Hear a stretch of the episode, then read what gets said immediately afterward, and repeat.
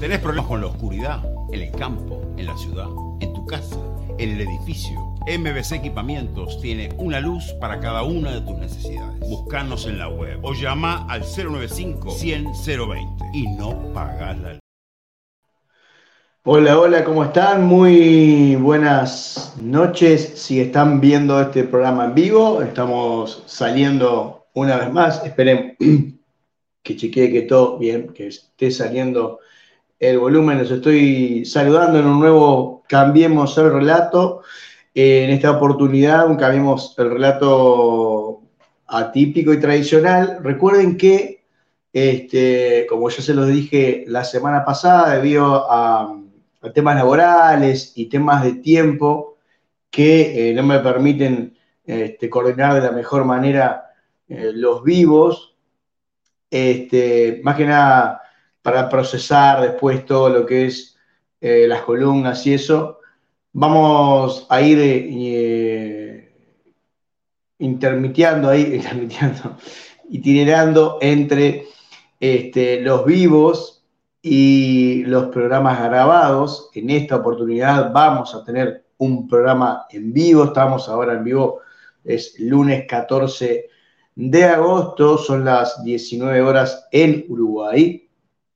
Este, y un programa eh, breve, vamos a empezar a hacer programas más breves de una hora y en lo largo de la semana ir eh, mechándolos. Si son el lunes y el columnista puede, lo hacemos en vivo y si no, lo vamos programando y lo grabamos para pasar en la semana más o menos a esta hora, 19 horas, 20 horas, este, será el el horario en donde se publiquen el resto de las columnas como estaban acostumbrados. Todos los columnistas eh, van a seguir, todos los columnistas van a estar en la semana correspondiente, hoy es lunes, la única que hoy no va a estar por temas personales y por temas de tiempo es Natalia Rodríguez Vieres, que está teniendo, por suerte y con muchos, eh, muchas horas de tarea, de trabajo, y bueno, eh, hoy no podía estar, así que este mes no la vamos a tener a, Natalia por lo menos eh, esta semana.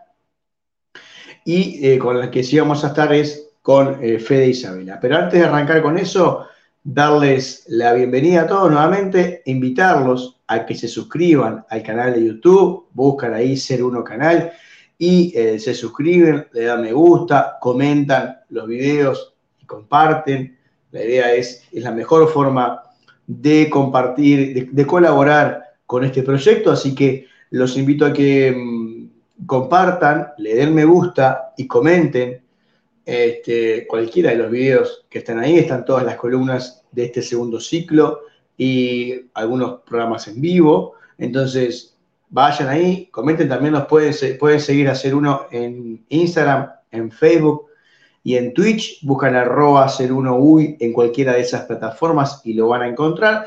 También arroba 01UI o 01 canal en Telegram. Van a poder ahí encontrar muchísima más información de la que estamos poniendo acá con los columnistas. Van a ver eh, información eh, importante acerca de, bueno, de los resultados secundarios que están teniendo, ya saben que eh, pinchazo frío, bueno, entonces eh, información oficial, estudios de universidades y de gente calificada. Estamos, estoy subiendo ahí en, ese canal de Telegram todo ese tipo de información, así como algunos videos y contenidos que sabemos que YouTube no nos permite. Bueno, van ahí, los buscan y van a poder encontrar un montón de cosas. Si no, se comunican a través de Telegram, comentan cualquiera de los de, de las publicaciones, me dicen, tenés tal cosa, y sin duda buscaremos de, tenerlo o de, de, si está en el canal, te lo comparto, y si no,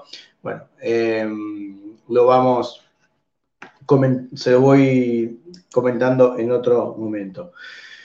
Antes de continuar con el programa, voy a dejarles el este, video de um, de Uruguay Soberano. Ustedes saben que se están juntando firmas para eh, la reforma constitucional que Uruguay Soberano está impulsando. Así que los dejo con el video y a la vuelta ya arrancaremos eh, en la recta principal a la columna de Fede Isabela. A nosotros nos han mantenido en un error que conviene eh, rectificar. Nos han dicho que somos un país pobre, una sociedad pobre y que no tenemos más remedio que someternos al mundo tal como está porque no tenemos cómo mantener nuestra independencia. Y eso es una falsedad. Nosotros somos un país rico porque estamos parados y rodeados por uno de los recursos más valiosos en esta etapa del mundo, que es el agua. Tenemos mar, ríos, arroyos, lagunas y dos acuíferos. Sin embargo, vivimos como un país pobre. ¿Por qué? Porque nuestra riqueza se nos está filtrando, se nos está escurriendo. ¿De qué manera? A través de contratos que se firman en secreto con empresas transnacionales que vienen en busca de ese recurso absolutamente valioso. Les pongo los casos. Tenemos a Montes del Plata, tenemos las dos plantas de UPM, tenemos a Google ahora, el proyecto Neptuno en Canelones para sacar agua del río de la Plata, el proyecto del hidrógeno verde, inversores que vienen a buscar agua. Y nuestro Estado regala, nuestros gobiernos regalan esa agua. Por ahí se nos está yendo la riqueza fundamental. ¿Esto es constatar un problema? Sí, pero también traer una solución. ¿Qué nos estamos planteando? Poner fin a los contratos secretos que firman los gobiernos con las empresas transnacionales. ¿De qué manera? A través de una reforma constitucional que impida que esos contratos se firmen en secreto, obligando a que tengan que presentarse al Parlamento, lograr una mayoría especial y que puedan ser sometidos a referéndum si vemos que están, si los ciudadanos vemos que está siendo afectada nuestros intereses. Ese proyecto de reforma se llama Uruguay Soberano, la impulsa el movimiento Uruguay Soberano, que yo, que yo integro. Y para llevarlo adelante necesitamos 300.000 firmas. 300.000 firmas que tenemos que reunir hasta principios del año que viene, porque en 2024, si las reunimos, vamos a ir a un plebiscito en el cual se va a discutir, en el fondo, si la reforma se aprueba o no, pero en el fondo vamos a discutir quién va a seguir tomando decisiones sobre nuestros recursos más importantes. De modo que nosotros somos un movimiento ciudadano, no somos un partido político, no presentamos listas, estamos integrados por simpatizantes de todas las corrientes políticas del Uruguay. Actuamos como ciudadanos uruguayos y estamos peleando para asegurar la buena administración de los recursos fundamentales de nuestro país. En concreto, estoy pidiendo tu firma. Necesitamos 300.000 firmas para que nuestro país pueda discutir qué va a hacer con su riqueza en el futuro. Muchas gracias.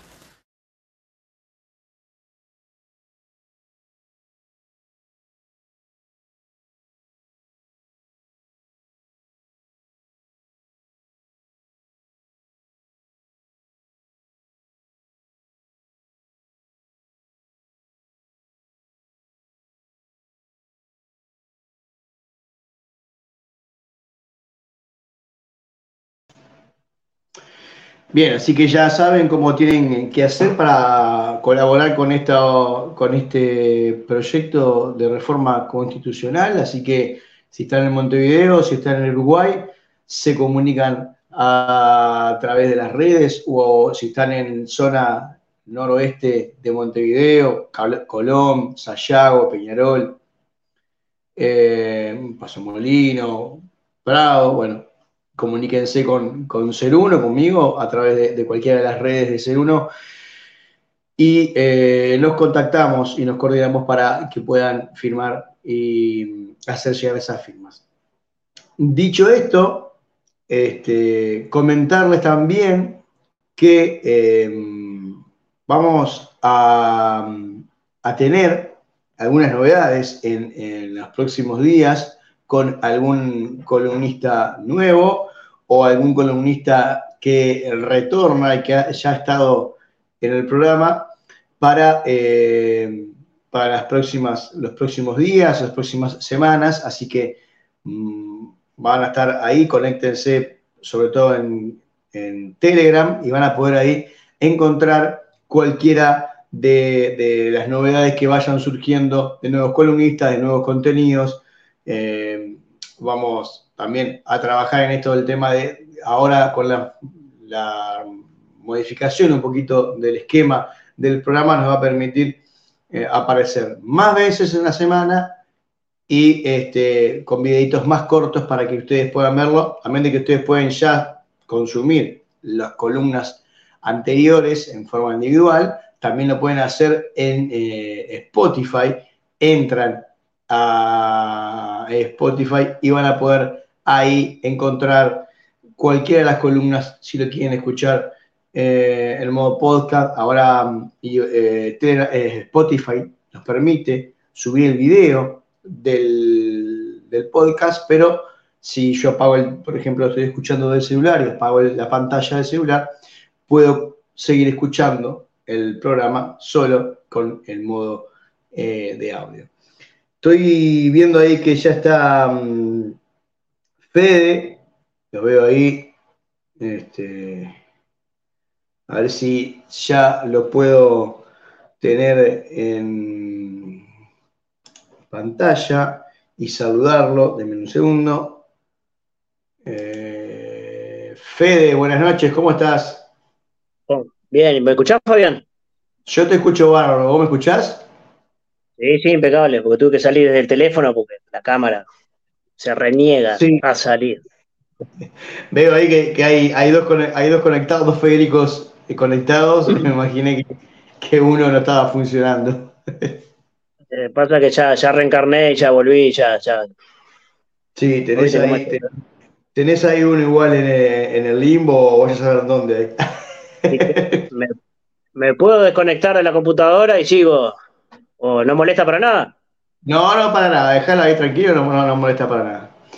Ah, antes de arrancar, vamos a hablar, seguir hablando de, reencarnación, que estuvimos, arrancamos la otra vez haciendo una pequeña introducción. Quiero hacerte una pregunta, pedir disculpas porque te voy a robar un poquito de tiempo de la columna, pero el otro día, el fin de semana, me surgió una conversación con unos amigos en un agape que tuve y la consulta era esta.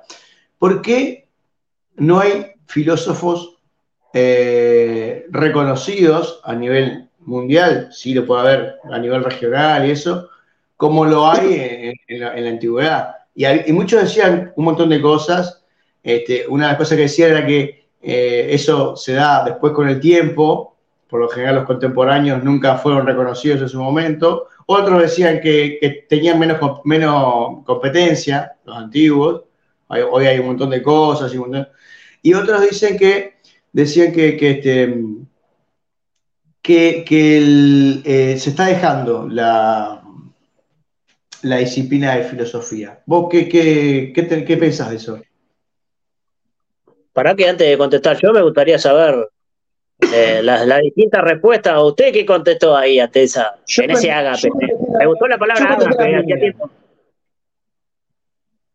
Yo contesté la primera. Yo creo que, em, los, grandes pensadores eh, tienen su mayor... Es como la pintura, ¿viste? Me parece. Después que, que, este, dejan este plano, eh, si es bueno lo que dice, se se, este, se potencia más. eso podría ser, puede ser una, conjunción de todos también, no, lo digo. Pero me parece que una de las principales es eso, ¿no? Que, que eso y que me parece que la academia eh, hace que, cada vez haya menos pensamiento original. O sea, la academia me refiero a, la universidad, a la facultad.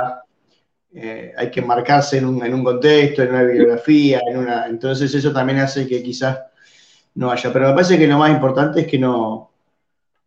Es eso, ¿no? Que, los contemporáneos tienen su rédito después, mucho, mucho tiempo después. Y pensar que cuando surgió todo esto que llamamos, por lo menos como nosotros lo conocemos en Grecia, todos estos personajes eran bastante rebeldes, ¿eh? Porque nosotros mm. tenemos la idea ahora de que esta filosofía justamente es de la academia, es de la tranquilidad, es de, de lo que solemos asociarlo.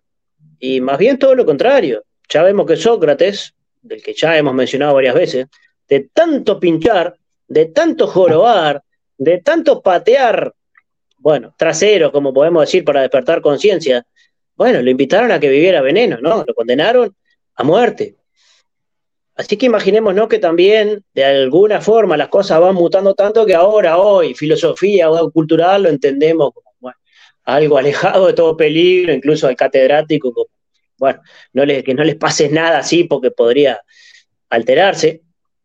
Y después yo te podría agregar, Fabián, un poco que en el mundo de las ideas, si vamos a la, idea pura, ya hace miles de años que se está revolviendo el mismo café las mismas cosas. No hay nada verdaderamente nuevo en el plano así abstracto de las ideas. Y por si fuese poco, no solamente no hay nada nuevo, sino que cuando le, pinchás bien esto, te das cuenta que nadie lo dijo también, como lo pudo haber expresado Platón, el propio Aristóteles, que tenían sus, eh, sus idas y vueltas, sus peleas, por así decirlo, no vamos a entrar en eso. Quiere decir que si para hablar de las mismas ideas, y voy a la fuente, voy al original, voy a lo que ya es clásico de tantos miles de años que pasó. Y hoy de pronto pues, estos catedráticos, como en tantas disciplinas, pueden estar ensarzados en una discusión que a más le puede interesar o lo pueden seguir un par de, intelectuales, viste, que no, no, no, no, eso no permea, no va a ningún lado. Así que un poco, un poco por ahí, recordemos siempre que no hay nada que sea única, causal, ¿verdad? Todas las cosas tienen varias, varios motivos, pero los más importantes son esos. Y vos, lo que vos dijiste también, ¿no? Yo qué sé, de pronto se está gestando algo, pero lo conoces tres o cuatro en este mismo canal, ah, no es que diga, ¡pah! cuántas millones de visitadores, pero de pronto se está gestando algo interesante que en un par de decenios o en un par de siglos, bueno, esto cobra otro poder. Así más o menos empezó todo. Nosotros démonos cuenta incluso que hasta el propio cristianismo, sin entrar en ningún tema ahora, eh, connotación religiosa, pero ¿y cuántos siglos tuvo que pasar desde la muerte de Jesucristo para que ese pequeño grupo que se habían quedado ahí entre poquitos empezara a tomar cuerpo? No importa ahora de qué precio, nada, ¿eh? pero importa la reflexión de que incluso estos grandes, grandes, grandes seres de la historia necesitaron a veces varios siglos para que sus ideas cuajaran, sus ideas entre comillas, ¿no? Porque la discusión puede ser si lo que se está, lo empezó a aplicar ya eran sus ideas o eran otras. Otra discusión. Pero nos damos cuenta que todo requiere determinado vamos a llamarlo así, que vaya cuajando, que se vaya haciendo, que vaya echando raíces, porque hoy también tenemos muchas cosas explosivas. No sé qué youtuber o qué influencer o quién no sé qué dijo algo y mañana están todos con eso y si yo miro cómo están el año que viene, el año que viene ya nadie se acuerda, porque tiraron una serie de cosas que no suelen tener ninguna base en sí misma o no echó raíces o los que lo siguieron, como están a la moda, y sí, ¿sabes lo que pasa con la moda? Es lo más cambiante que hay. Así que este semestre estarán todos contigo y el semestre que viene estarán con otro. No, y, aparte me parece también, y con esto, ya, si querés cerramos, para si nos sacamos de otro tema, eh, hay una, una inmediatez eh, feroz de, adquirir, de, esto de, a ver qué dice este, qué dice fulano, mira esto, mira lo otro, pero no hay esa misma inmediatez para aplicarlo también, ¿no? Que eso también afecta. veo mucho miro varios, pero después a la hora, bueno, ¿qué aplicaste de todo eso? No, bueno, pero que no tengo tiempo. Bueno, mirá menos videos y aplicamos un poquito más, capaz. Sí, nosotros somos de la época que queremos hacer un curso de natación teórico, ¿no? Un curso de natación por correspondencia, por Zoom. Bueno, está bien. Ahora, no te tiras al agua diciendo que sabes nadar porque. No, pero el curso fue buenísimo, vinieron los mejores nadadores a hablar. Sí, bárbaro. Mirá que. Entonces, no solamente, incluso hay que. Yo tengo un libro de, comunicación, de oratoria, ¿no? Que, que, siempre recogía una frase que dice: Nadie alivia su hambre leyendo libros de recetas de cocina. Está muy bien, el libro de recetas de cocina me puede ayudar a mí, si como vos decías, lo pongo en práctica. Pero ¿qué sería alguien que se sabe de memoria, por ejemplo, acá en Uruguay, el libro del Crandon? ¿Y vos qué cocinás? No, yo no cocino nada. Y entonces, ¿qué ganaste vos con saber de memoria el libro del Crandon? Y esto que parece ridículo, pero lo ponemos en cualquier otra disciplina, en las muchas que vos estás, que tu canal se habla, las que estamos nosotros, y sí, la inmediatez es linda, el seminario, qué hermoso el libro que me compré, incluso ya para leer el libro, cuántos libros empezaron a leer y ahí están durmiendo el sueño de los justos en algún estante, si es que se empezaron, ¿no? Entonces, este mundo, eh, no digo que este mundo sea tan distinto a otros mundos, pero estamos especialmente en esa inmediatez, en esa cosa de que se empieza mucho y se termina poco.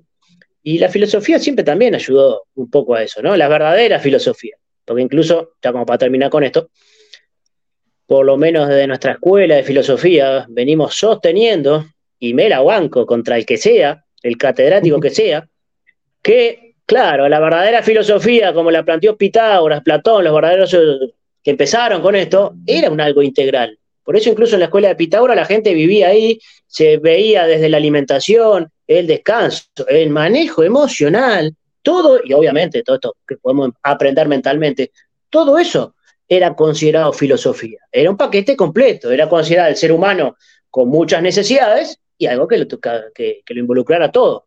Entonces, si aún a esos verdaderos, así, los que dieron el puntapié inicial de todo esto en Occidente, como se enseña, traigo a Pitágoras, traigo a Platón y le doy un paseo por la cátedra más ilustre de Harvard, de Stanford, de Oxford o de donde demonio sea, y me miran diciendo, ¿y esto qué ¿Qué armaron con esto? Una serie de intelectuales que no practican nada, lo que hicieron, que no les interesa ni siquiera practicar. No, muchachos, vámonos.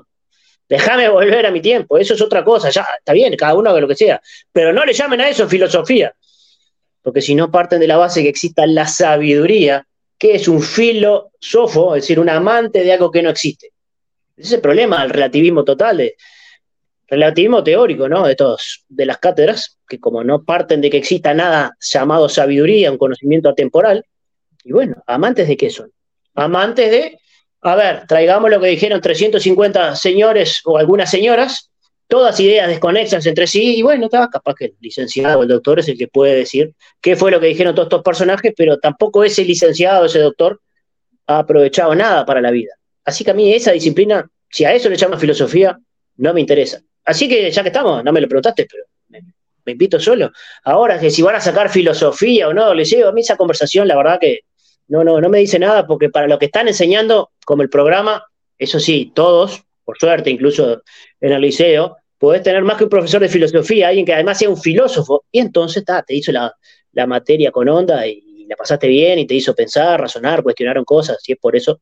Pero en general eso no está pasando, así que para, para lo que sea que se está considerando, bueno, suerte en pila, pero no, no, no nos dice nada. Y es más, hasta sospecho que, porque nosotros cuando nos enfrentamos y nos presentamos como una escuela de filosofía, a veces tenemos primero que decir lo que no vamos a entender por filosofía para luego construir.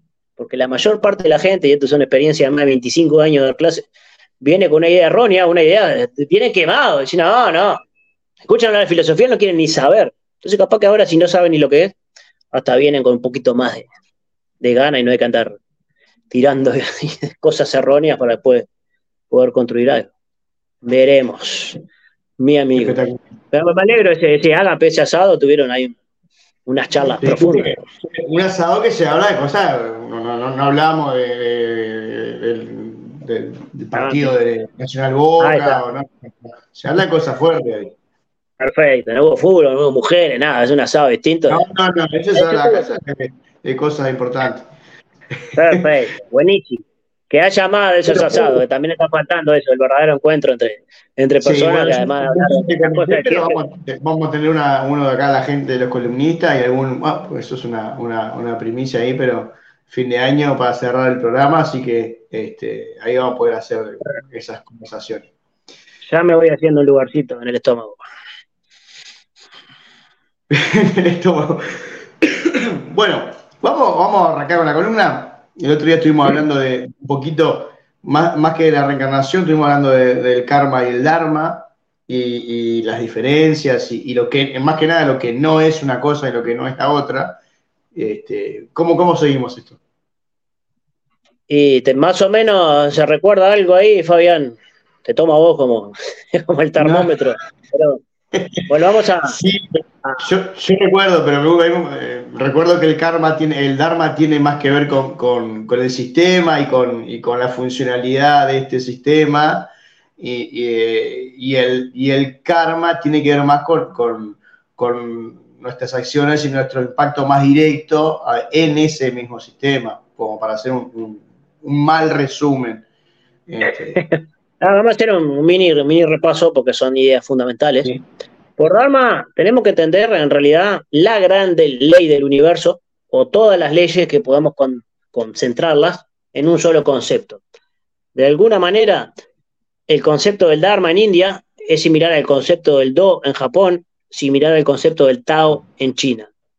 El Do, decíamos el otro día, está en el nombre de las artes marciales, quiere decir un camino, pero no solamente cualquier camino.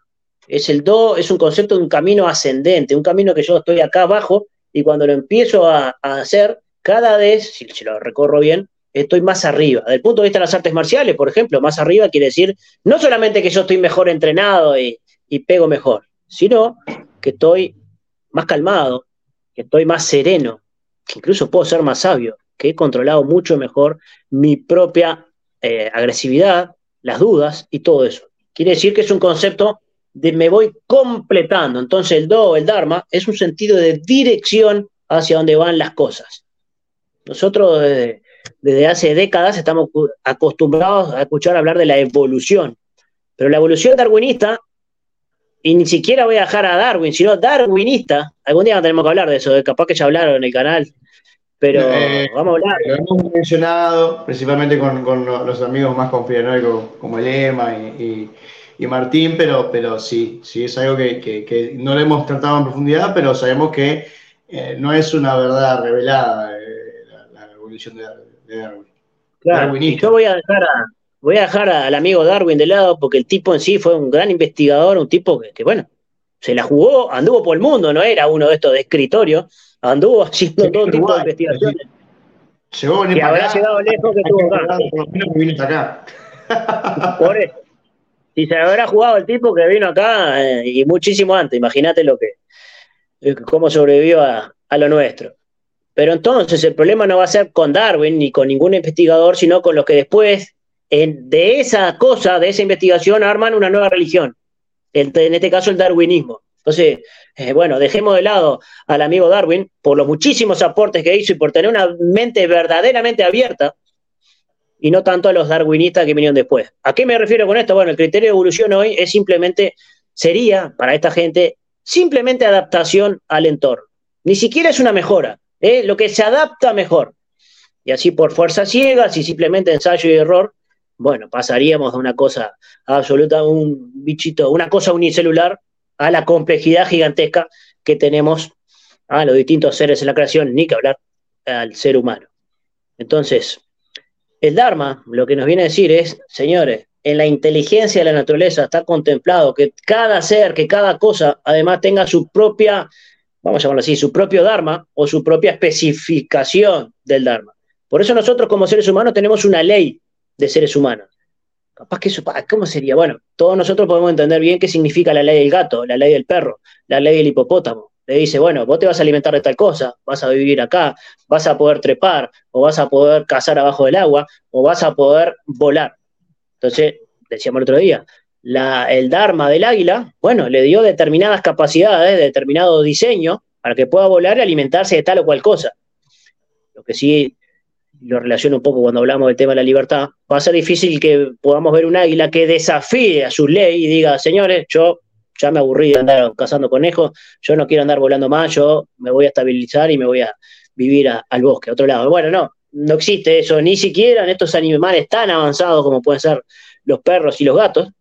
Ah, dos por tres, el gato se va y uno a veces tiene problemas con los vecinos, viste, que el vecino te reclama y dice, bueno, y es gato, yo qué sé, ¿qué quiere que yo le puedo hablar, viste? Pero el tipo me mira y, no parece estar muy convencido de los argumentos que yo le pongo es gato. Bueno, si hay algo que, bueno, es perro, es gato, es hipopótamo, es águila, es eh, ardilla o es un topo, también en la naturaleza, la inteligencia de la naturaleza, tiene que haber algo que diga, bueno, es un ser humano. Dentro del Dharma del ser humano están todas las posibilidades que han tenido los seres humanos. Entonces, empezamos hablando, bueno, en el Dharma del ser humano está la posibilidad de tener una mente o unos desafíos al estilo Platón o al estilo Sócrates, pero la capacidad y la inventiva de un Da Vinci, la música de un Mozart, eh, la capacidad deportiva de un Usain Bolt, de un Messi, todo lo que hemos visto en los distintos seres humanos entra dentro del Dharma del ser humano. Y claro, si yo me comparo con Da Vinci, me comparo con Messi, me comparo con Usain Bolt, me comparo con Platón, con, con Mozart, digo, pa, cuántas cosas tengo en potencia, cuántas cosas tengo en posibilidad, pero por ahora las tengo acá. Entonces hay un camino, una dirección de perfección de las cosas. Y nosotros, cada uno de nosotros, decimos, bueno, voy haciendo lo que pueda, o en todo caso, bueno, podría ser bueno en una cosa y me faltarían muchas más. Entonces, recordemos que todo esto que, motiva la columna, reencarnación, nos va a hablar de la necesidad de ir y venir muchas veces. ¿Para qué? Para poder completar todo ese Dharma que como ser humano implica muchísimas cosas. Porque nosotros, para ser un ser humano completo, al menos deberíamos ser, teníamos completa formación desde el punto de vista artístico, desde el punto de vista científico, desde el punto de vista sociopolítico en el sentido que nadie vive solo. ¿ah? Y en la parte mística, todo ese misterio, todas esas cosas que, cada ser humano tiene, y uno dice, pa, pero yo a lo sumo, por un lado tengo un poco de desarrollo, por el otro no. Bueno, eso es lo que también encaja de esto de la reencarnación, de precisar muchísimas veces, muchísimos, como si fuesen los días de una facultad, comparemos cada vida con los días de una facultad. Bueno, así como nadie se puede recibir ingeniero, ni de arquitecto, ni de mecánico, el primer día, ni el segundo, ni el tercero que va a facultad, porque se necesitan muchísimos días, esta cosmovisión nos dice lo mismo. Nadie puede en una sola encarnación ser bueno en todo, ni completarse. Por eso se necesitan muchas, muchas, muchas veces, muchos días. Y eso que llamamos el karma, si decíamos que el Dharma es un camino que contiene todas estas posibilidades, recordemos que el Dharma entonces es el principio, es el desarrollo del camino y también está contemplado el destino final. Esto casi como yo digo, bueno, si yo te pregunto, Fabián, el 17, el ómnibus acá de Montevideo, ¿de dónde sale? Vamos a ponerle que sale de Casabó. Bueno, mira, sale de Casabó tiene todo un recorrido por el cerro y luego va a pasar por el Palacio Legislativo, el Parque Rodó y termina en Punta Carretas. Bueno, en, ese, en este caso, el Dharma del 17, que viene de regreso, em, sale de Casabó, tiene todo un recorrido de alguna manera prefijado y tiene que llegar a un destino final. En una analogía, imagínate esta analogía de perfecta no tiene nada, cada uno de nosotros tiene un inicio, tiene un camino a grandes rasgos y tiene que llegar, tendría que llegar a un puerto. Entonces, ¿qué sería el karma? Que desde el punto de vista del sánscrito, la palabra quiere decir KR, que viene de acción, acción y reacción. Que ojo, en ese camino, en esas leyes, bueno, hay dos barandas de protección, hay dos límites, que tanto por un lado por exceso como por defecto, así por, por mucho, por poco, te pueden decir no, por acá no. Vos tenés unos límites marcados como ser humano, que no, Ojo, no tiene que ver con la creencia que nosotros tenemos de lo que puede hacer el límite. Eso desde ya. No hay que haber investigado nada para saber que cada uno de nosotros de pronto de joven dijo, no, yo para esto no sirvo, yo para esto no, y después nosotros mismos de pronto lo estamos haciendo. Así que imagínate, y bueno, hay que hablar en las terapias de todos los, todos los compañeros que, que van acá, que todo el tiempo nos están hablando de sus consultas, de cuántos límites o de cuántas cosas nos autoponemos o nos puso nuestra familia o el clan o todo esto que ya muy bien desarrollan. ¿Y de qué se trataría esto? Bueno, de desafiar esos límites o por lo menos de investigarlos, a ver si realmente yo no tengo que ir, no tendría tanto que ir por ahí o tendría, pero todo eso entonces, o llamaríamos a eso el karma, que por tanto no es lo negativo ni lo malo, es en todo caso el resultado, el fruto de acciones. Y ya decíamos que hay un karma inmediato, si yo le pego al vaso y se cae enseguida, de cosas que de pronto en ese ágape que me hablamos, capaz que alguno ahí tomó un poco de más y entonces los resultados van a ser al otro día. No, no, no, no pensamos que, que confiese nada, mi amigo. Pero los, los caballeros no tienen memoria. Exactamente, perfecto. Ah, entonces, al otro día, ni los goleadores ni los caballeros tienen memoria. Pero al otro día alguien se puede levantar mal. Bueno, no es que qué desgracia. Bueno, mira, los resultados de hace 10 horas generaron tal o cual cosa. Y así hay resultados que pueden verse al año, a los 2 años, a los 15 años, a los 35 años hacer algo, de pronto se ven los resultados. Pero esto nos indicaría que todos nosotros, de una u otra manera, estamos viviendo ahora ¿ah? resultados para bien o concepto de bien y mal, ya lo hablaremos, pero que nosotros de una u otra manera en una interacción muy compleja con nosotros, el entorno, la familia, pero estamos donde tenemos que estar. O podríamos decirlo, todo lo que ha pasado y pasará por algo ha pasado. Ahora, no quedarnos, como también siempre hablamos, con una visión como que esto es estático. Porque en todo caso, lo que el karma de cada nacimiento diría, mira, esto es como la partida del truco de cualquier juego de cartas. a vos te vino algo. Ahora, con esas mismas cartas, una persona puede jugar de una manera y con esas mismas cartas, otra persona puede jugar de otra manera.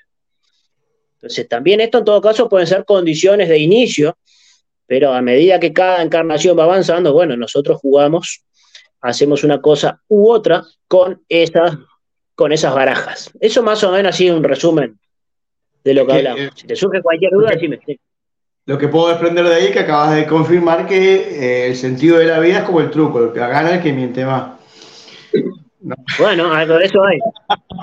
Pero que no te agarren demasiadas manos mintiendo porque después ya te endulzas.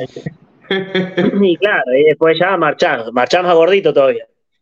Este, justo hablamos de, la memoria un poco en broma, pero em, según, según la, visión de, la reencarnación que tenés vos y eh, lo que vos has estudiado, ¿qué sentido tiene el no recordar las vidas pasadas, por lo menos de forma natural, ¿no? Sé que sabemos que hay un montón de herramientas en donde uno puede acceder a ese tipo de información de una manera u otra o de mejor manera que otra, pero ¿por qué?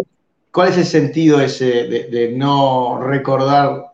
Porque como vos pusiste el ejemplo de ir a estudiar, vos te acordás lo que estudiaste el día, bueno, la mayoría de la gente se acuerda de lo que estudié el día anterior, ¿no? Pero, pero, ¿qué sentido tiene el venir a evolucionar, supuestamente, y a vivir vidas para aprender y mejorar cada vez más y no recordar lo que, lo que uno hizo antes? Bueno, contestamos así de frente con esto. Primero que nada, hoy que es 14 de, agosto del 2023. Yo te pregunto, Fabián, ¿vos qué estabas haciendo el 14 de agosto del 2022?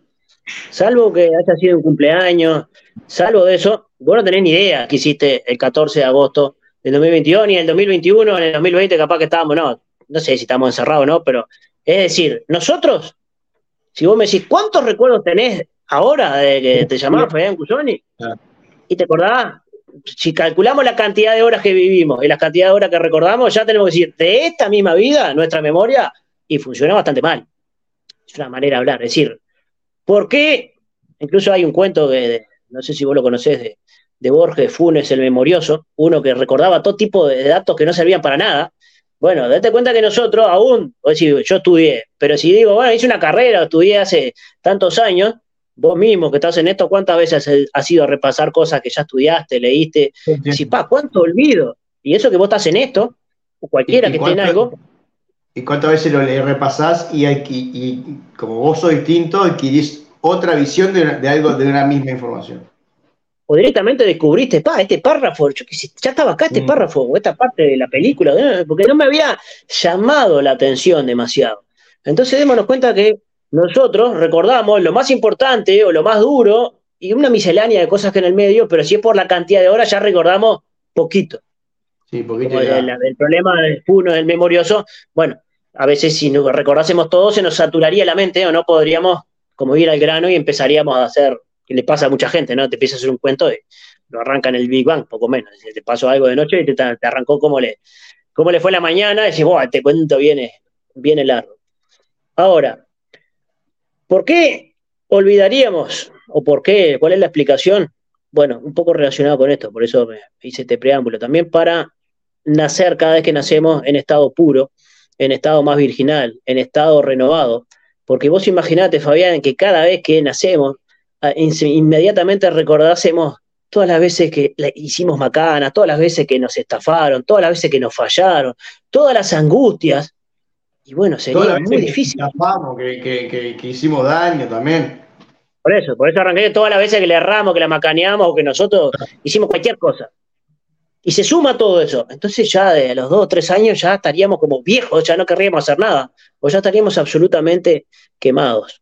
Por eso, por protección, además, y bueno, eso los que hacen la, la parte de la hipnosis lo confirman, bueno, cada momento incluso de muerte puede ser que venga con recuerdos, a veces recuerdos duros, recuerdos incluso desagradables. Por eso también, eh, bueno, cada uno haga lo que quiera, pero nunca se ha recomendado demasiado, si uno no tiene nada muy grave, eh, abrir esos archivos, porque como bien tú ahora marcaste, mucha gente tiene siempre la imagen de, ah, bueno, yo quiero ver si fui Napoleón, si fui Cleopatra, si fui no sé qué. Sí, Después sí, mirá, si vos ahora no te dan bola ni los perros, si vos ahora no lográs ni que, ni que tu hijo, ni que vos, ni que el entorno, ni tu compañero de trabajo te den mucha bola, no fuiste Napoleón, no fuiste nada muy especial, porque se te notaría ahora si ya fuiste un líder maravilloso. O poco importa si fuiste, porque no te estás sirviendo para nada. bueno, por eso. Entonces, cada vez que yo hablando de esto hace muchos años, ¿no? Tuve un, psiquiatra que se dedicaba a la, a la hacía estas terapias, ¿no? Entonces el loco viene y dice, usted sabe que eso que usted dice me, hace mucho, resuena porque a mí me pasó. Yo aprendí las técnicas de hipnosis que estaba haciendo y un día vino una paciente que no tenía nada especial y me insistió con esto. Yo no estaba muy convencido, algo me decía que no, pero bueno, me insistió y yo le y, abrimos ahí todos esos recuerdos. Y como mamá no se puede verificar, me dice, mira lo que me cuenta. Esta muchacha estaría recordando Ah, una anterior vida donde fue violada, donde fue asesinada, y por si fuese poco, decía ella que sentía que esa persona, ese matador, era un vecino que vivía enfrente. Entonces me dice este tipo, vino una persona, esta muchacha que no tenía nada muy especial, y después de esto se fue con unos recuerdos terribles, quedó peor que antes. Entonces, eso es una de las cosas que siempre se habló. O yo puedo haber sido el asesino, porque siempre también nos visualizamos como que hemos sido las víctimas de todo. Bueno, señores, en un mundo que hay tantos victimarios, seguro que varias veces, alguna vez tenemos que haber sido nosotros los victimarios. Pero tampoco sería un olvido total. Lo que Platón o esta línea filosófica le llamaba la reminiscencia o la vocación está muy relacionado con qué cosas hice yo y más o menos me fue bien.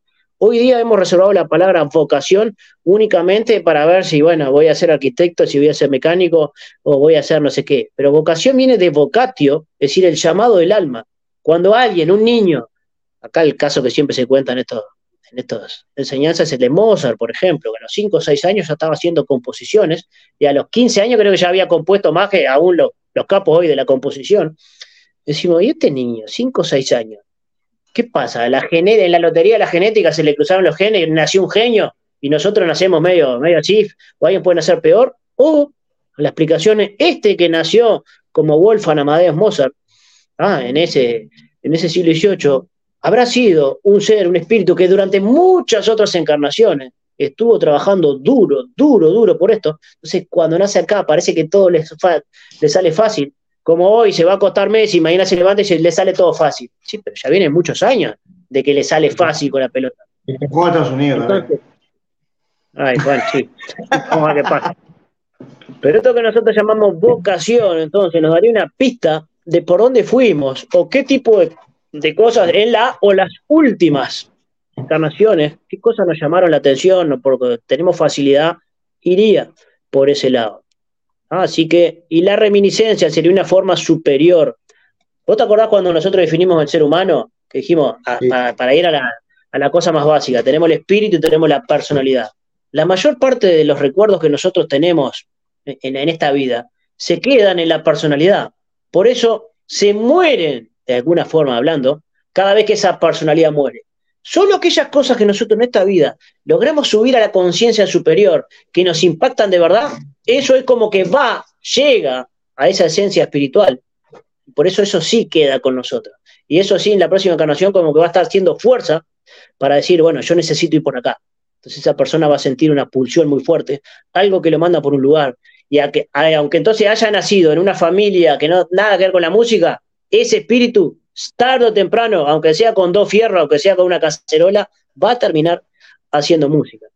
A veces, como le pasó a Mozart también, bueno, ese mismo karma, si así lo dispone, ya lo hizo nacer en una familia, porque toda la familia de Mozart eran familia de músicos. Entonces, vos imagínate una familia de músicos, enseguida se dieron cuenta que ahí había un alma prodigiosa y rápidamente lo ayudaron. Pero que por otra cuestión hubiese nacido, insisto, en cualquier otro lado, esa persona tarde o temprano, va a imponer o va a descubrir su llamado. De esto tiene que ver la mayor parte de las películas de acción o de, este tipo de películas que se basan en cuentos a veces más antiguos, de cómo, aunque el karma haya desparramado y terminás lejos, hay una, una necesidad de salir a la aventura, de conocer, y eso te va haciendo ¿ah? que tarde o temprano, bueno, vos te reencuentres con los tuyos. De alguna manera, y por eso vos preguntás, bueno, ¿y cómo te sentís?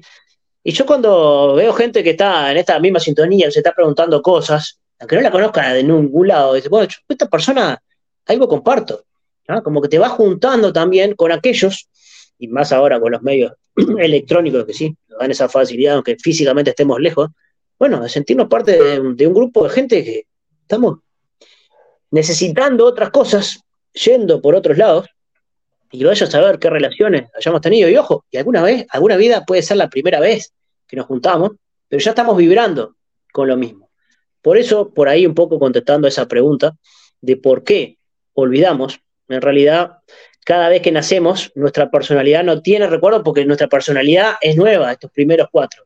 Lo que realmente se encaja ahí el espíritu, eso es lo que puede traer en lo que se llama el cuerpo causal, el cuerpo de las causas, que es como una semillita kármica que dice, bueno, mira, voy si te bien todo esto y te quedan todas estas, estas cosas y vamos a tener que ir aprendiendo.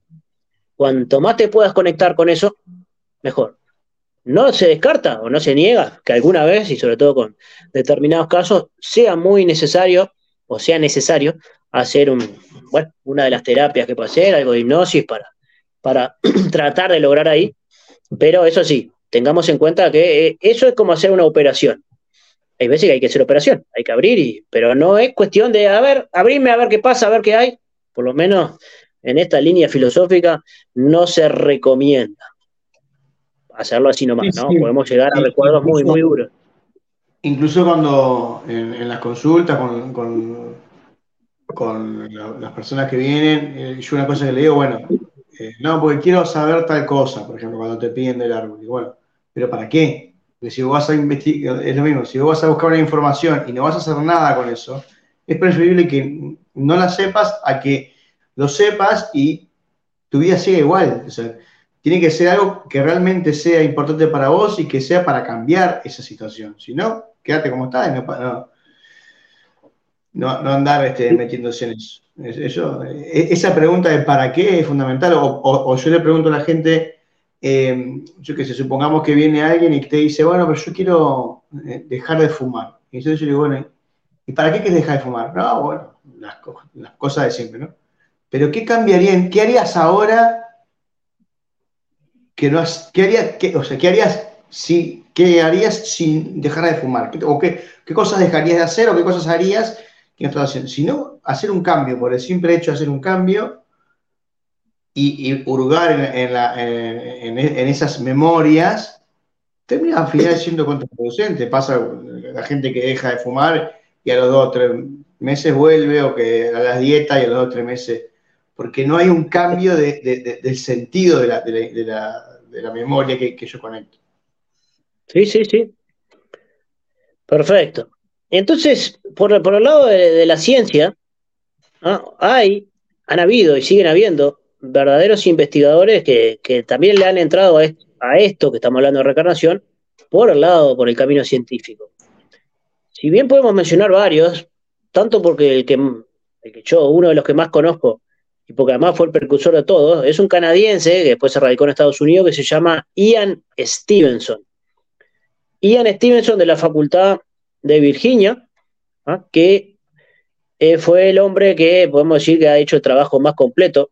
Y después este, que no sé cómo se pronuncia, pero se llama Sorwell Deflensen. Capaz que este te suena un poco más Fabián, porque es el mismo que escribió La enfermedad como camino. Capaz que ese sí, libro. Correcto. Ese mismo. Bueno, este mismo, junto con Talque, fue los que escribieron ese, de alguna manera, ese libro que, yo me, enteré antes de ese libro, que la medicina germánica y todo, pero que ya mucho nos dejó pensando que esto parece que viene por, por otro lado, ¿no? Esto que nos contaron de la enfermedad no sería exactamente lo que, lo que nos vienen diciendo. Y bueno, este Sorwald Deflensen, este alemán, él sí ha trabajado siempre por el lado de la regresión. Yo no sé si este ejemplo vos me decís, porque ya no, escuché medio rápido lo que habíamos hablado la otra vez, pero no, no llegué hasta el final. ¿De qué se trata de una investigación científica de la reencarnación a través de la hipnosis, por ejemplo? Bueno, como él dice acá, acá nosotros hacemos preguntas y tratamos de enterarnos, bueno, si alguien nos dice que está viviendo en el siglo XVIII, le hacemos preguntas y dice que, no sé, trabaja en un hospital o lo que sea, hacemos preguntas que después podamos ir a verificar. Desde, bueno, eh, cómo obtenían la comida, dónde compraban el pan, cómo se llamaba el comisario del pueblo, cómo se llamaba el cura o el párroco que lo casó a usted, que lo casó a sus padres, cosas que se puedan ir a verificar. Entonces, sí, y solo sí, cuando se aportan datos ¿ah? concretos que se puedan ir a verificar y que se encuentran en los archivos de la ciudad, esto empieza a tener una, un ribete de posibilidad científica. ¿Ah? Porque yo puedo decir en esa hipnosis cualquier cosa, pero no, no porque esté inventando, sino porque yo, que cuántas cosas tenemos adentro. Por eso, no chequearlo.com, pero en este caso sí lo chequeaban. Entonces, si me preguntaban y me decían que el comisario se llamaba Joseph Campbell y murió picado por una serpiente cuando fue a buscar a los hermanos McGregor a la colina Hilton, todo lo acabo de inventar, no hay que tener libro, ¿eh? pero para efectos didácticos. Bueno, yo qué sé, Joseph Campbell, colina Hilton, hermano McGregor, el investigador anota todo esto, porque no tiene ni idea. Sí, y solo sí, cuando van a los archivos de la ciudad, que a veces tienen que desempolvar cajas o cosas que habían estado siglos incluso sin que nadie los tocara, y aparece exactamente ese cuento, ese relato, no ese cuento, digo, el Joseph Campbell que murió picado por una serpiente cuando fue a buscar a los hermanos McGregor a la colina Hilton. Sí, y solo sí, ahí esto empieza a tener una importancia o una apreciación científica. ¿Por qué? Porque, bueno, se aporta un dato que no lo tenía nadie, que no existía, que el investigador ni idea, y que aún la propia persona, después cuando sale el estado de hipnosis, no sabe ni lo que dijo. Este mismo Sorwald Deflesen se enfrentó con gente hablando en arameo, con idiomas muertos. Pero incluso yo puedo decir que estoy hablando en arameo y digo, ah, eso no es nada. O sea, van a buscar a un, a un experto en arameo, que fue lo que hicieron ellos. No sé si lo trajeron directamente o le mandaron una grabación. Pero el tipo dice, sí, sí, confirmo que esto es arameo, pero es una versión tan antigua que me doy cuenta que es arameo pero yo no lo entiendo demasiado. Vos imaginate que nosotros hablásemos el español que se hablaba en 1300, bueno, aún los textos que vemos, vemos que algunas cosas deben ser igual, pero muchas otras, el idioma, como toda cosa viva, va evolucionando y no entenderíamos del todo. Es más, sería imposible que alguien diga que está viviendo en el siglo XI y hable un español como el de ahora, así con los modismos nuestros. Entonces, hasta se le cambia el tono y empiezan a hablar en idiomas muertos. Gente que no tenía ninguna formación en nada. Entonces, este, no sé si era ponerle un mecánico, termina hablando en arameo, un idioma de la época, que es el, idioma que se hablaba en la época de Jesucristo en esa zona. Entonces, empiezan a aparecer todo tipo de datos y todo tipo de cosas. Y vos fíjate el espíritu científico de este tipo. Yo este, este libro se lo recomiendo a todo el mundo. Se llama La, experiencia de la reencarnación. La experiencia de la reencarnación. Donde él incluso, porque obviamente siempre aparece la explicación materialista de, ah, esto tiene que venir codificado en los genes.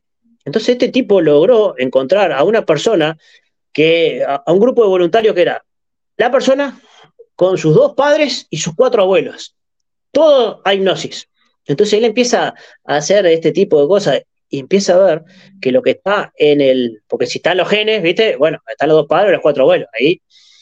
Y entonces encuentra que la persona X tiene cosas le han pasado vivencias que no encuentra ni en sus padres ni en sus abuelos. Así que esto de la información genética simplemente así no se puede sostener. Este libro es apasionante por todas las cosas que él cuenta y además cuenta la metodología.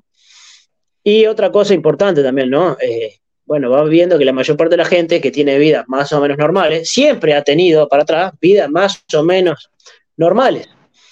Porque siempre en estos casos aparece que, que, bueno, el que quiere, que fue Alejandro Magno, que fue la, reina Cleopatra. Bueno, acá no se encuentra con eso. Unos, cuantos, es raro eso, porque unos cuantos fueron el mismo personaje. Bueno, vos viste que dicen que no, en los manicomios la cantidad de Napoleón que hay y otras cosas son, son, como, son como 800. Ah, entonces, eso no deja de ser siempre una vanidad. A ver, yo que fui, pero esto es casi tan infantil. A ver, yo que fui, ah, yo tengo que haber sido no sé, la cosa más grande del mundo. Entonces, todo este tipo de cosas cuentan, incluso él cuenta cómo someten, entre comillas, a trampas a las personas, ¿no? Que están, dicen estar bajo hipnosis, entonces le hacen preguntas, ¿y usted tiene que tener una televisión? La persona que dice estar viviendo en 1600 se pone cara extrañada, televisión, ¿qué, me está hablando? No sé lo que, lo que es eso. Y usted, la bolsa de leche, ¿Cómo una bolsa de leche? ¿Qué es eso? Digo, conozco la leche, pero no sé lo que es una bolsa de leche. Hacen cierto tipo de cosas, de preguntas para ver si realmente los datos que las personas aportan. Y entonces es un libro maravilloso que ve por el lado de la ciencia. Y el que mencioné al principio, Ian Stevenson, él no trabajaba con hipnosis, sino que trabajaba con niños que, decía él, bueno, él y muchos que siguieron su línea, montón de niños que entre los 3, 4, 5, 6 años, como mucho, dicen recordar o tener recuerdo de cuando eran grandes, de cuando eran viejos. Obviamente, la primera parte de su investigación, él se fue a países donde, como esto no deja de ser una creencia religiosa o de la que vos quieras, pero nadie en India o en el Extremo Oriente, si un hijo dice recordar una vida anterior, nadie lo va a mirar como, como si tuviese presencia del demonio, le va a impedir que hable. Entonces él se fue, tuvo muchos, un buen tiempo, muchos años, escribió unos cuantos libros, el más conocido, bueno, no sé si es más conocido, pero de los más importantes, 20 casos que hacen pensar en la reencarnación. Pero él con los niños llegó en su momento a presentar más de 3.000, o imagínate lo que te digo, 3.000 casos debidamente comprobados en el sentido de que eran niños que decían recordar la última vez que habían muerto, pero van, bueno, ¿dónde moriste? ¿Qué pasó? ¿Un accidente? van hasta esa otra familia, preguntan a ver cómo fue que murió el tío tal, y le hablan del accidente, le hablan tal cosa, incluso le dicen, sí, sí, tuvo un accidente donde vamos a poner que le pegó, yo que sé, un caballo, le pegó una patada acá. Ese niño da la casualidad que en ese lugar, ah, ahora en la nueva vida, presenta un hematoma que no está en el resto de la familia. Entonces empieza a ver como muchas marcas de nacimiento tendrían que ver con recuerdos muy distorsionados a nivel inconsciente de cosas que hubiesen tenido que ver con la forma de morir de la última vez. Entonces él iba presentando un, ya te digo, más de 3.000 casos. El caso de él de los más paradigmáticos porque sigue hoy en la Universidad de Virginia en Estados Unidos todo un ala de estudios de, la, de, la, de elementos parapsicológicos especialmente enfocados en la reencarnación. E incluso a este tipo, a Ian Stevenson, le llegaron a poner un investigador como para que detectara dónde estaba el fraude, dónde estaba haciendo las cosas mal. Y aún este tipo, yo me acuerdo ahora cómo, cómo se llama, después de una investigación minuciosa, dijo, bueno, o estamos ante el fraude más grande de todo, que no logro identificarlo, o estaríamos ante uno de los hallazgos científicos más importantes de toda la historia. ¿Por qué?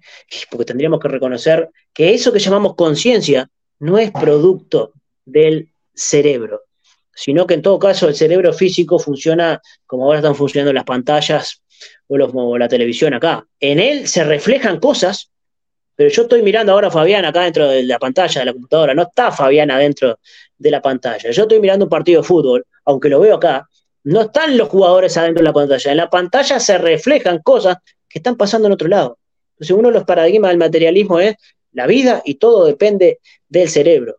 Bueno, acá nos tendríamos que acostumbrar a un cambio de paradigma de diga, no, no, señores, el cerebro en todo caso no deja de ser en el mundo físico una poderosísima antena cuántica, si querés, donde se sube y se baja información, pero no es la información.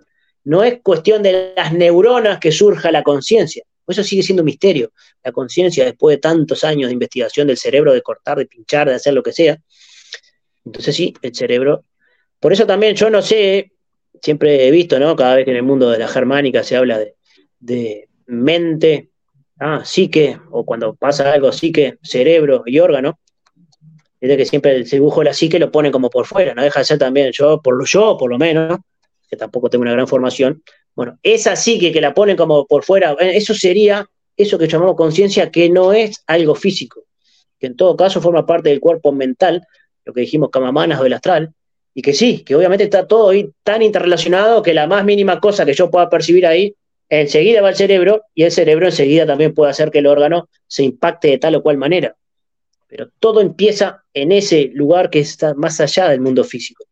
Entonces, para el mundo científico, para el paradigma científico, tener que aceptar estas cosas sería directamente decir, señores, hemos planteado un paradigma material, materialista, que no, no puede explicar esto, que no lo explica que hace agua por todos lados. Y entonces, bueno, también cada vez que hay que abrirse a cambios de paradigmas tan, tan grandes, genera todos estos, todos estos problemas, ¿no? Porque, insisto, cada cambio de paradigma va a lo largo de la historia han implicado estas cosas. Y después han venido muchos ah, científicos más, sobre todo ahora con la cantidad de gente que ha experimentado cosas cercanas a la muerte o que ha estado clínicamente muerto, que te habla del túnel, que te habla de esto.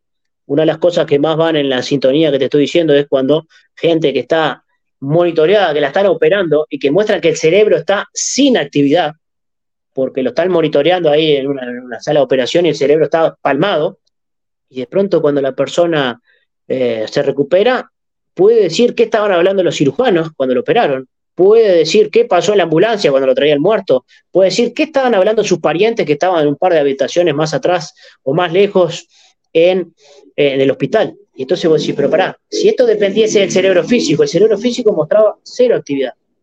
Eso nos mostraría entonces que eso que llamamos la mente es más que el cerebro físico. Y que el cerebro físico incluso puede eh, romperse del todo, que sería como que mi celular se rompa del todo. Bueno, pero yo si consigo otro celular, puedo luego volver a, conectarme con mis canales de YouTube, con mis canales, con mi mail o con mi WhatsApp. Eso de alguna manera también cada vez que nacemos, que renacemos, es, mira, quedó una sintonía ahí, está esa sintonía, hay que volver a sintonizar con eso, con este nuevo teléfono, con este nuevo aparato que llamamos el nuevo cerebro físico. Entonces, date cuenta que esto pone como tantas cosas que se empiezan a relacionar unas con otras. Bueno, hay que mandar un paradigma. Por eso no vamos a recibir demasiados científicos con la línea evolucionista, materialista y todo por casualidad que les interese mucho esto. Y ahí están las investigaciones del amigo Ian Stevenson, que incluso vos fijate si será grande que aún hoy yo ahora, antes de acá, entré a la Wikipedia a ver qué decía, y bueno, sí, algunos dicen que esto sería una pseudociencia, pero sin embargo, la propia Wikipedia pone toda una otra línea de científicos que han investigado, cómo a su vez investigaron los que querían darle para abajo, darle para atrás a Ian Stevenson y dijeron, no, no, se equivocan tal o cual cosa, esta obra no tiene, no tiene ningún fallo metodológico. Así que hasta cuando la Wikipedia, que ya sabemos, en manos de quién está o qué tipo de cosas refleja, ni siquiera le puede dar muchos palos, si será importante. Y en definitiva esto nos muestra que a lo largo de la historia de la humanidad, tanto las, las religiones, casi todas en su momento, del cristianismo también, ¿no? Eran todas, empezaron siendo todas reencarnacionistas, y después por otros temas que tienen que ver con la política, incluso hasta por si yo quiero prometer castigos y premios rápidos, la reencarnación que nos muestra un camino largo, largo, y que no importa que seas rey, no importa que te amenacen con nada. Bueno, si vos querías prometer cosas rápido, pues mira, haces esto, para el cielo, no haces esto, infierno. Bueno, las cosas se empiezan a vulgarizar, se empiezan a, llevar a un, límite infantil. Entonces es bueno darnos cuenta que además de lo filosófico, en el comienzo las religiones están, y modernamente, ahora que el mundo de hoy se dice tan científico, ya hace más de 40, 50 años que estas cosas se investigan de la manera más científica en las mejores universidades de Estados Unidos y Europa. La mayor parte de la gente no tiene ni idea de esto y ahí podemos lanzar otra pregunta. ¿Cómo es que nos enteramos de tanta pavada o de tanta trascendencia y de esto, que puede ser el, descubrimiento físico, científico de los más importantes de la historia? Ah, no sé, no, no tengo tiempo para eso.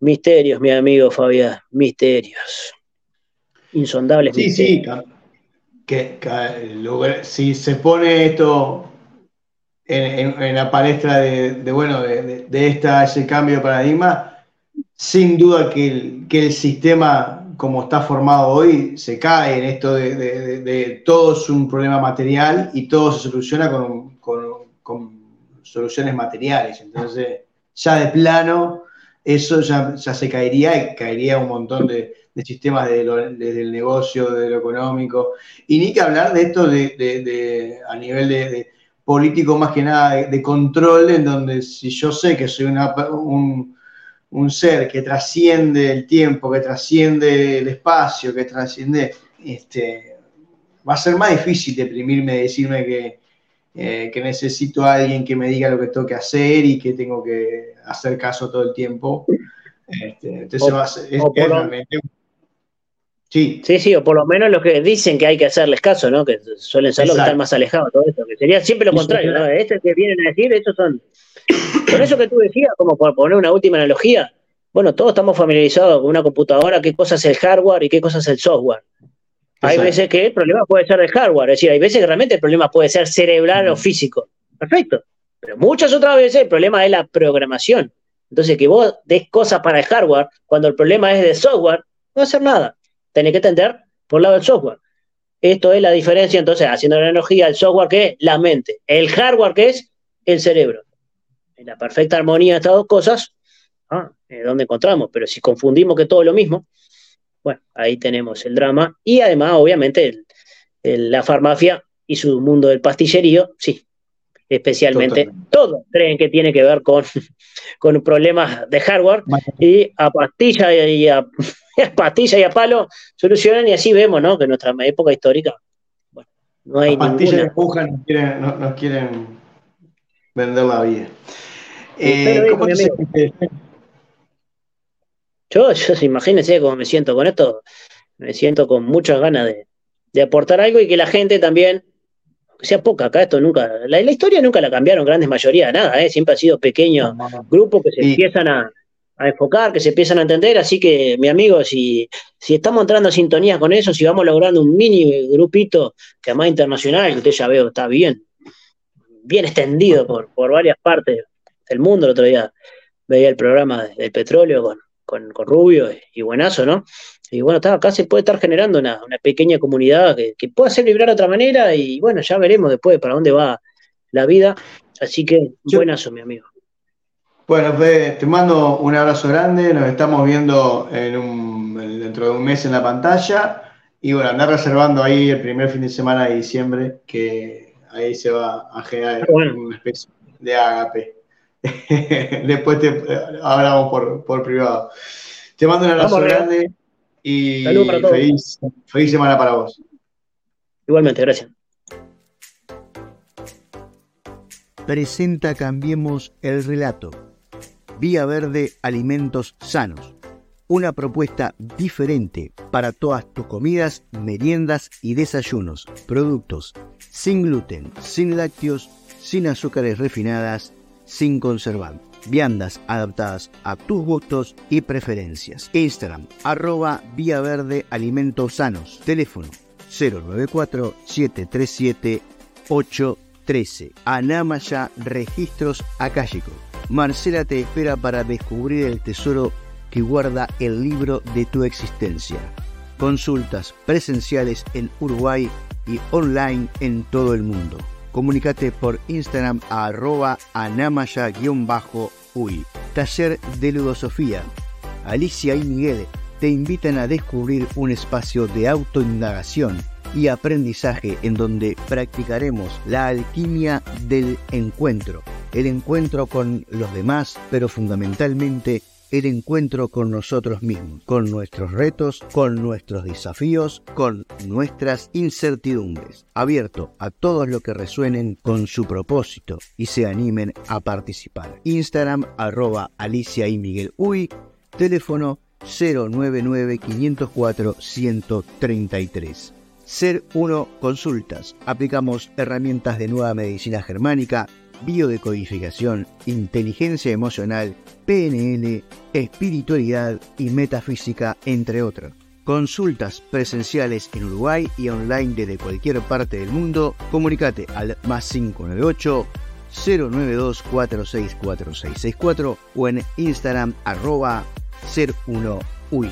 Séptimo encuentro de la Red de Educación Transformadora Uruguay el encuentro de educación transformadora nace con el propósito de ser un espacio de intercambio de experiencias, herramientas y saberes entre familias, educadores y toda persona interesada en nuevos paradigmas educativos en Uruguay. En la séptima edición de este encuentro convocaremos a centros y proyectos educativos de todo el país docentes, familias y profesionales de la educación para encontrarnos y compartir experiencias y saberes en torno a la educación y el acompañamiento de las infancias. 16 y 17 de septiembre, colonia de vacaciones de la Cooperativa Artigas Piriápolis. Por más información, educaciontransformadora.uy o en Instagram y Facebook red.uy. Bien, y damos las gracias por haber estado ahí en otro lado. La verdad que es muy interesante la columna hoy de Fede, de Federico Isabela. Recordarles que si les gustó, compartan, comenten, suscríbanse al canal YouTube, Ser Uno Canal, Busquen a Ser Uno en Instagram, Twitch y Facebook, arroba Uno. También en Telegram, arroba Uno o Ser Uno Canal, para tener de primera mano todas las novedades y todo lo, relativo a más información que, vamos, que voy subiendo eh, en complemento a lo que se va hablando en los programas.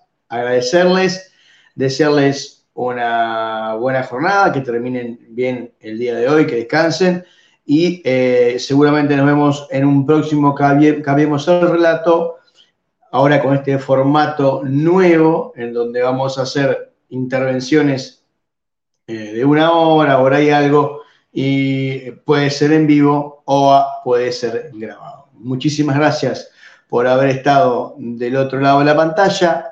Nos vemos en un próximo Cambiemos el Relato. Un abrazo, chao.